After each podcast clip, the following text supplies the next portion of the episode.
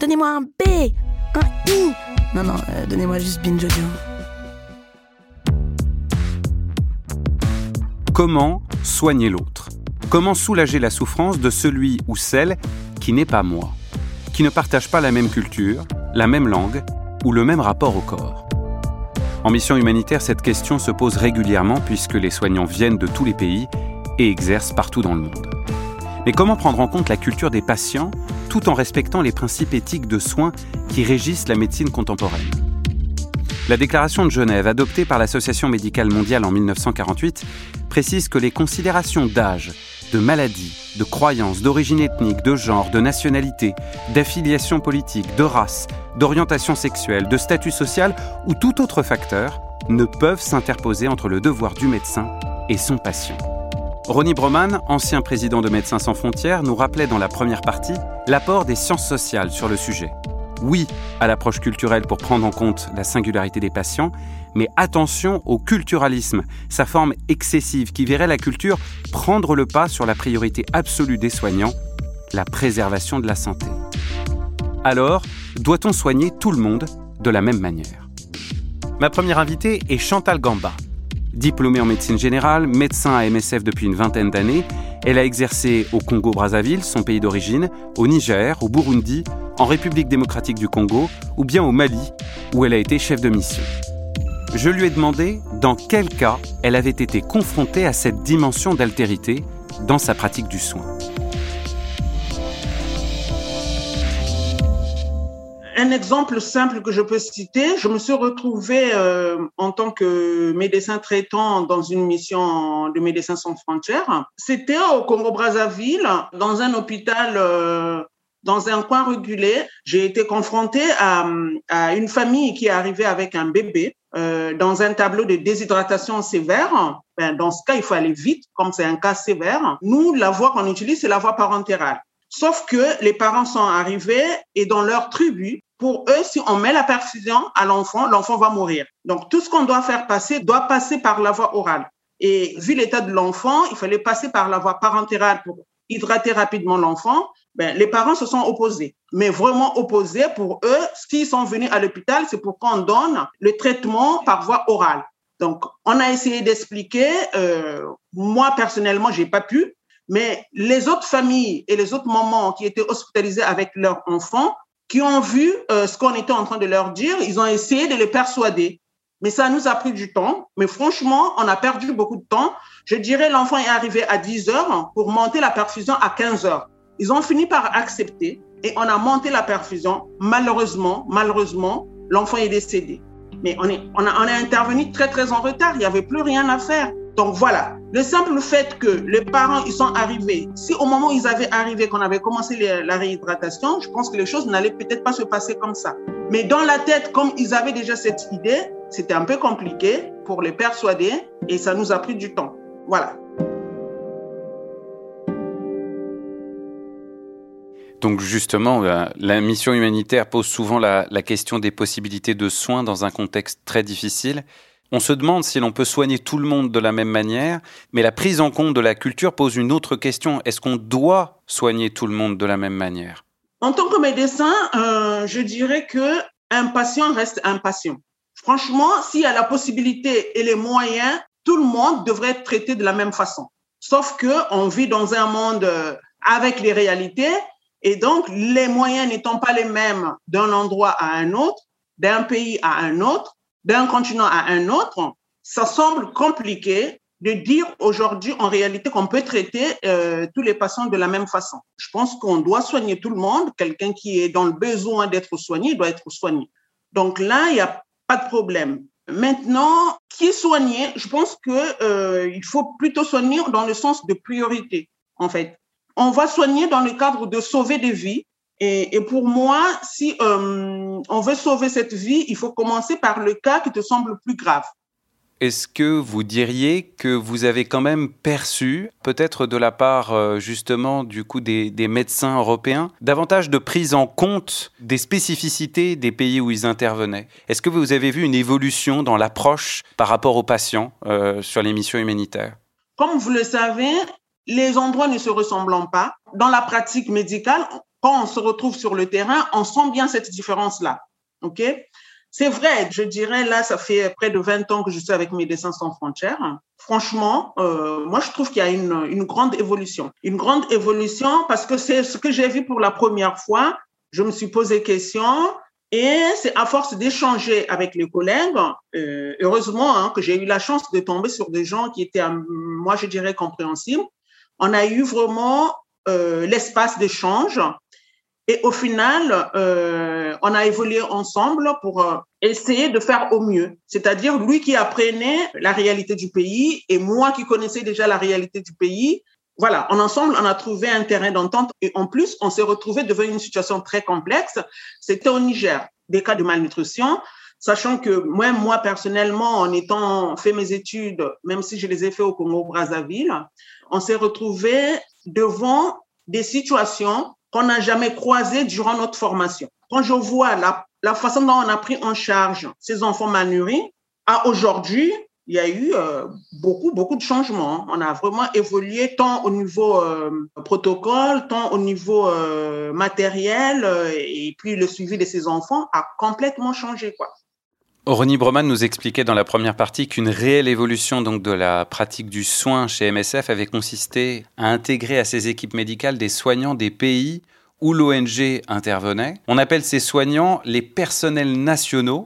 Quel a été l'apport de ces soignants nationaux? Quelle était l'idée de départ? Moi qui vous parle, j'ai été un staff national avant que j'arrive à, à prendre la place d'un expatrié. Donc, en gros, qu'est-ce qui arrive? Pendant des contextes d'urgence, où euh, je peux citer une crise euh, sanitaire, euh, une catastrophe naturelle, tout peut arriver. Et dans ce contexte-là, le gouvernement du pays parfois se retrouve limité. Il peut avoir de moyens, mais à un certain moment, au vu des besoins qui explosent, il peut plus suivre, donc il devient limité. Et là, les équipes humanitaires interviennent. Et quand ils arrivent dans ce cas-là, c'est euh, des équipes qui arrivent, mais qui ne peuvent pas être partout. Donc, du coup, on est obligé de faire de recrutement localement, travailler avec des gens. C'est comme au niveau de médecins, par exemple, parce que logiquement, dans le pays, il y a aussi des soignants qui existent. Donc, on est obligé de travailler avec eux. Et c'est là où, personnellement, je dis, il faut vraiment les faire confiance, euh, s'appuyer sur eux pour plusieurs raisons. Déjà, il est chez lui, donc, il comprend mieux le contexte. Lui-même, en fait, il soigne ses propres compatriotes. Donc, c'est plus facile de communiquer. Par exemple, moi, j'arrive euh, au, Niger. C'est vrai, quand les mamans me voient d'apparence, ils, elles vont penser que je suis nigérienne. Elles vont me parler en Hausa. Et j'en ai eu des choses comme ça. Malheureusement, je ne comprends rien. Donc, je suis obligée de chercher un interprète et tout ça. Donc, voilà. Si on veut amener ce projet correctement, on est obligé de travailler avec eux parce que pour moi, c'est des gens qui sont au centre et ils vont mieux comprendre les choses. Et avec le temps, eux, ils vont apprendre de nous, comme nous aussi, on va apprendre d'eux. Donc, pour moi, ça reste capital, euh, l'utilisation du staff national. Et je pense qu'aussi, euh, il faut effectivement les valoriser parce que à un certain moment, on est arrivé sur le terrain où on a eu, euh, on appelle ça, nous, on appelle ça des gaps. Hein. On n'arrive pas, en fait, à pourvoir les postes. Donc, on est obligé de les utiliser. Et là, ils sont en face d'une situation, ils sont seuls, et ben, ils vont se débrouiller. Et généralement, le retour qu'on a de façon générale, elle est toujours bonne, quoi. On a constaté euh, l'année dernière justement qu'il y avait certaines inégalités de traitement et précisément avec les, personnels euh, nationaux, des inégalités de salaire ou bien de conditions de travail. Et ça a été dénoncé même dans une pétition fin juin 2020, euh, une pétition contre le racisme au sein des MSF qui avait rassemblé 1000 signatures. Est-ce qu'en un an, vous avez senti que la situation s'était améliorée, que le, le sort justement des personnels nationaux, des staffs nationaux comme on dit, s'est amélioré? Par rapport à ce qui s'est passé en 2020, moi, je pense qu'il y a un travail en cours. Mais moi, en 20 ans, j'ai vu des observations qui ont été faites par rapport à la gestion, que ce soit administratif des ressources humaines. Euh, du staff national. Comme je le disais, euh, la première fois que j'ai travaillé avec Médecins sans frontières, moi j'ai vu les équipes des expatriés débarquer. Ils sont arrivés, pour moi, c'était des Européens. Malgré les turnovers, je me disais, ah, donc en fait, les ONG, c'est que des Européens. Et c'est vers la fin de cette mission que j'ai vu un expatrié africain, mais je dirais après une année, finalement un, un expatrié africain qui arrive. Et pour moi, j'ai trouvé ça un peu, euh, c'était bizarre, quoi. Et on se posait des questions, et comment lui, il a fait Donc peut-être qu'il habite l'Europe, mais non, mais en fait, il habitait le Cameroun. C'était un Camerounais qui habitait le Cameroun. Et donc, quand je vois au jour d'aujourd'hui les nombres d'expatriés africains qui tournent dans les missions MSF, déjà, pour moi, c'est un premier changement. Le deuxième changement, si je peux dire ça, c'est effectivement euh, sur la pratique de recrutement avec euh, des grilles de fonction et des grilles de salaires qui sont plus ou moins claires. Mais moi, je trouve que comparé aux premières années, il y a eu beaucoup de choses qui ont évolué. Bien sûr, il y a encore du travail à faire. Je pense que c'est ce qui est en train de se passer sur le terrain. Il faut en parler. Quand on est face d'une situation, effectivement, il faut le soulever, il faut discuter. Et puis, il faut tirer des leçons. Qu'est-ce qui est bon, qu'est-ce qui n'est pas bon, comment on peut améliorer et comment on peut avancer? Et c'est ça qui fera notre force l'apport des soignants qui ne sont pas des expatriés européens. Est-ce que ça a été particulièrement important? Est-ce que les patients se sentent plus en confiance? Quand le soignant n'est pas européen, n'est pas expatrié européen Ça dépend parce qu'effectivement, il y a des endroits où on verra le malade a beaucoup plus confiance à l'expatrié. Ça peut être lié au contexte, hein, mais pour moi, c'est pas une surprise, c'est la réalité sur le terrain, c'est comme ça. Si, par exemple, on est dans un contexte de conflit et que la personne euh, se retrouve devant un, tribu dont il n'a pas confiance, il sera obligé de faire confiance à un inconnu. Donc, il y a des terrains où le patient, il a beaucoup plus confiance à un expatrié qu'à un national. Comme vice-versa, il y a des endroits où le patient, il a beaucoup plus confiance au staff national qu'à un expatrié. Donc pour résumer, sur les, les 20 années que vous avez passées à MSF, la relation soignant-patient et même la relation au sein d'MSF entre les soignants a évolué dans le bon sens, à vous écouter. Hier, donc euh, il y a 20 ans, enfin, c'était vraiment rare de trouver un, expatrié africain euh, en train de tourner. Aujourd'hui, on est quand même nombreux, quoi. Donc, on, ne va pas se plaindre. Pour moi, c'est déjà un sens positif. On est parti de zéro. Finalement, on a évolué. Bien sûr, je n'en dis qu'on vient pas, il y aura toujours des choses à améliorer, mais on passe par différentes étapes. Et ces différentes étapes, il faut les affronter. Tant qu'on ne les affronte pas, voilà, l'enfant, on n'ira pas loin. Dans les faits, Médecins sans frontières a répondu à la question de l'universalité du soin de manière empirique. Oui, tout le monde doit y avoir accès, c'est la raison d'être des ONG comme MSF, mais pour permettre une plus grande efficacité médicale, la culture des patients est prise en compte et une pluralité d'origine géographique des soignants s'est progressivement imposée, avec succès. En France aussi, pays multiculturel, multiconfessionnel, cette éthique universaliste, selon laquelle on devrait soigner chacun de la même manière, est défendue par l'Ordre des médecins, mais elle est débattue.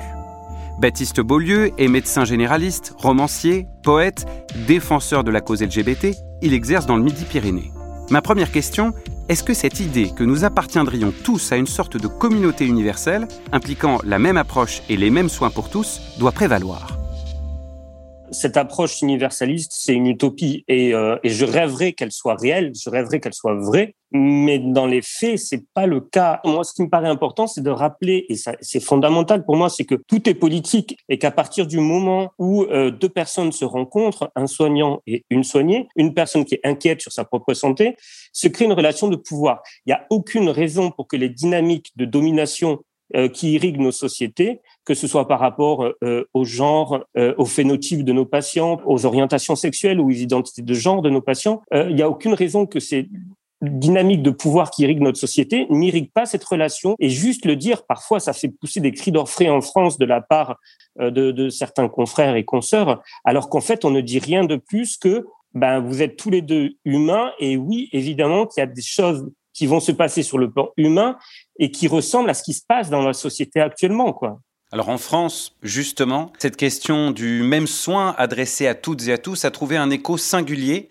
À l'été 2020, une liste de médecins noirs euh, a suscité une vive polémique. Cette liste avait été établie par une jeune femme désireuse de réaliser sa première consultation en gynécologie avec une docteure noire. On n'est pourtant pas inquiet lorsqu'on dit que c'est important de bien choisir son gynécologue, son dermatologue, son psychiatre par rapport au genre.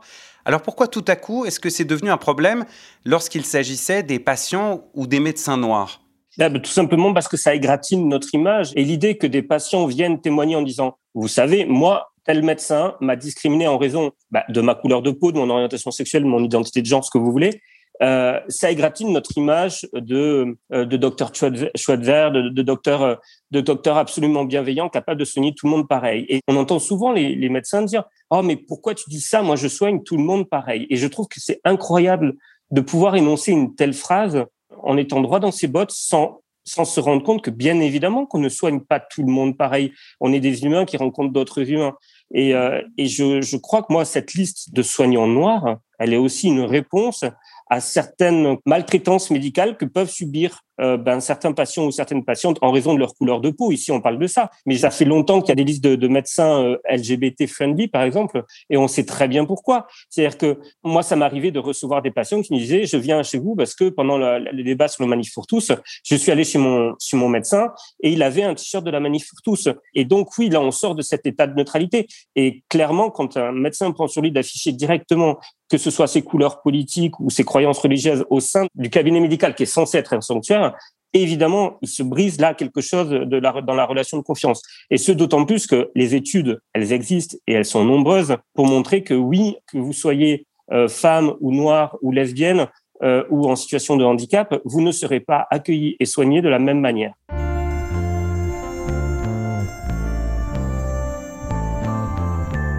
Comment nous apprend-on à devenir médecin dans notre société? Eh bien, la réponse, elle est simple. On nous apprend à devenir médecin euh, de deux manières différentes. La première, c'est en ingurgitant un maximum d'informations en un minimum de temps. Euh, je vous donne un exemple. Quand on passe le concours de l'internat, euh, on a un, une série de mots-clés, c'est-à-dire ce qu'on appelle les tiroirs. C'est-à-dire, si, une question est posée, il faut qu'on mette ces mots-clés, sinon on n'est pas bien noté. Eh bien, évidemment, le tiroir, par exemple, pour les patients noirs, c'est drépanocytose, euh, bêta-thalassémie et VIH. Pour les patients euh, homosexuels hommes, c'est VIH, VIH, VIH, syphilis, hépatite, hépatite, hépatite. Alors, peut-être que ça tient à une plus grande prévalence, et c'est le cas, euh, par exemple, de la drépanocytose chez les populations noires par rapport aux populations blanches, ou à une plus grande prévalence du, VIH chez les, dans les populations homosexuelles que dans les populations euh, hétérosexuelles. Mais il n'empêche qu'on nous apprend comme ça à devenir médecin à coup de stéréotypes et à coup de préjugés. Et ça, c'est un, pour moi, c'est un, problème. Le, deuxième problème que je soulève, c'est la manière dont on va prendre pour étalon base du patient euh, lambda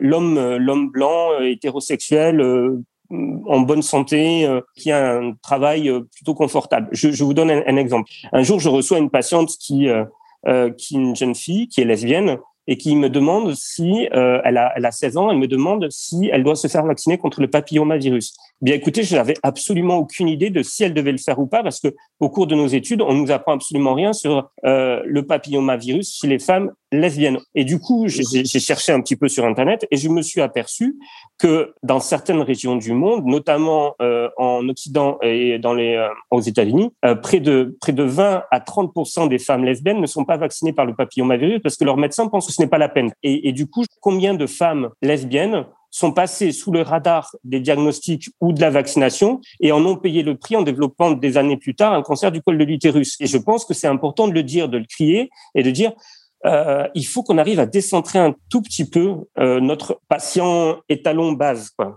Il suffit de regarder euh, la composition euh, du euh, Conseil de l'ordre national des médecins. Je crois qu'ils sont 13 ou 14. Il y a une femme sur les 13, voilà, et tout, tous et toutes sont blancs. Et la plupart ont aux alentours de 50 ans, 55 ans. Pourtant, ils viennent nous dire, ben, je comprends pas pourquoi des patients cherchent des, soignants qui leur ressemblent. Mais c'est facile pour eux de dire ça. C'est facile parce que pour eux, la société est à leur image et ils voient pas pourquoi ils devraient, euh, ils devraient se remettre en, en, question. Et c'est ce qu'ils disent quand ils disent on soigne tout le monde pareil. Mais en fait, ce qu'ils disent quand ils disent cette phrase, c'est parce que tout le monde est comme moi. Et c'est pas le cas. Et ça, ils aiment pas qu'on leur dise. Est-ce qu'on peut résumer en disant que l'accès aux soins doit être universel, mais que la pratique du soin doit quant à elle tenir compte de la complexité des situations, donc des vies et des cultures Ça, c'est une, question qui est euh, hyper importante, hyper intéressante. Je, vous donne un petit exemple. Quand euh, je reçois, par exemple, une, personne transgenre au cabinet médical euh, qui vient pour une angine, est-ce que je dois me focaliser sur son angine et donc la considérer comme je considérerais n'importe quel autre patient, que ce soit un patient transgenre ou un patient cisgenre, ou prendre en compte son identité de genre, à savoir la transidentité, parce que je sais que la transidentité est un facteur euh, majeur euh, de euh, précarité socio-économique et de difficultés au sein de notre société. Et donc, qu'est-ce que je dois faire? Est-ce que je dois m'occuper de cette angine comme je m'occuperais de n'importe quelle angine, ou est-ce que je dois prendre en compte cette particularité supplémentaire chez mon patient ou ma patiente, à savoir cette transidentité. Alors, j'ai pas de réponse à cette question, mais je, crois en tout cas qu'il faut poser la question. Et, et puis, des gens plus intelligents que moi apporteront probablement des réponses. Ce qui est certain, c'est qu'on peut pas occulter le problème avec des phrases toutes faites comme je soigne tout le monde pareil. Parce que tout le monde n'est pas pareil. Merci à Chantal Gamba et Baptiste Beaulieu pour leur réflexion et leur temps. Ce n'est peut-être pas une révolution qui est à l'œuvre, mais la relation de soins semble devenir plus pragmatique. L'éthique universaliste est progressivement nuancée ou complétée par la prise en compte de ce qui fait la singularité du patient, de sa culture jusqu'à son orientation sexuelle. Dans une troisième partie, on évoquera un acte médical en particulier, l'avortement. En mission humanitaire, son accès s'est généralisé et cela interroge même en miroir la situation en France. Le projet de loi visant notamment à prolonger le délai de recours à l'IVG de 12 à 14 semaines a suscité bien des débats ces derniers mois.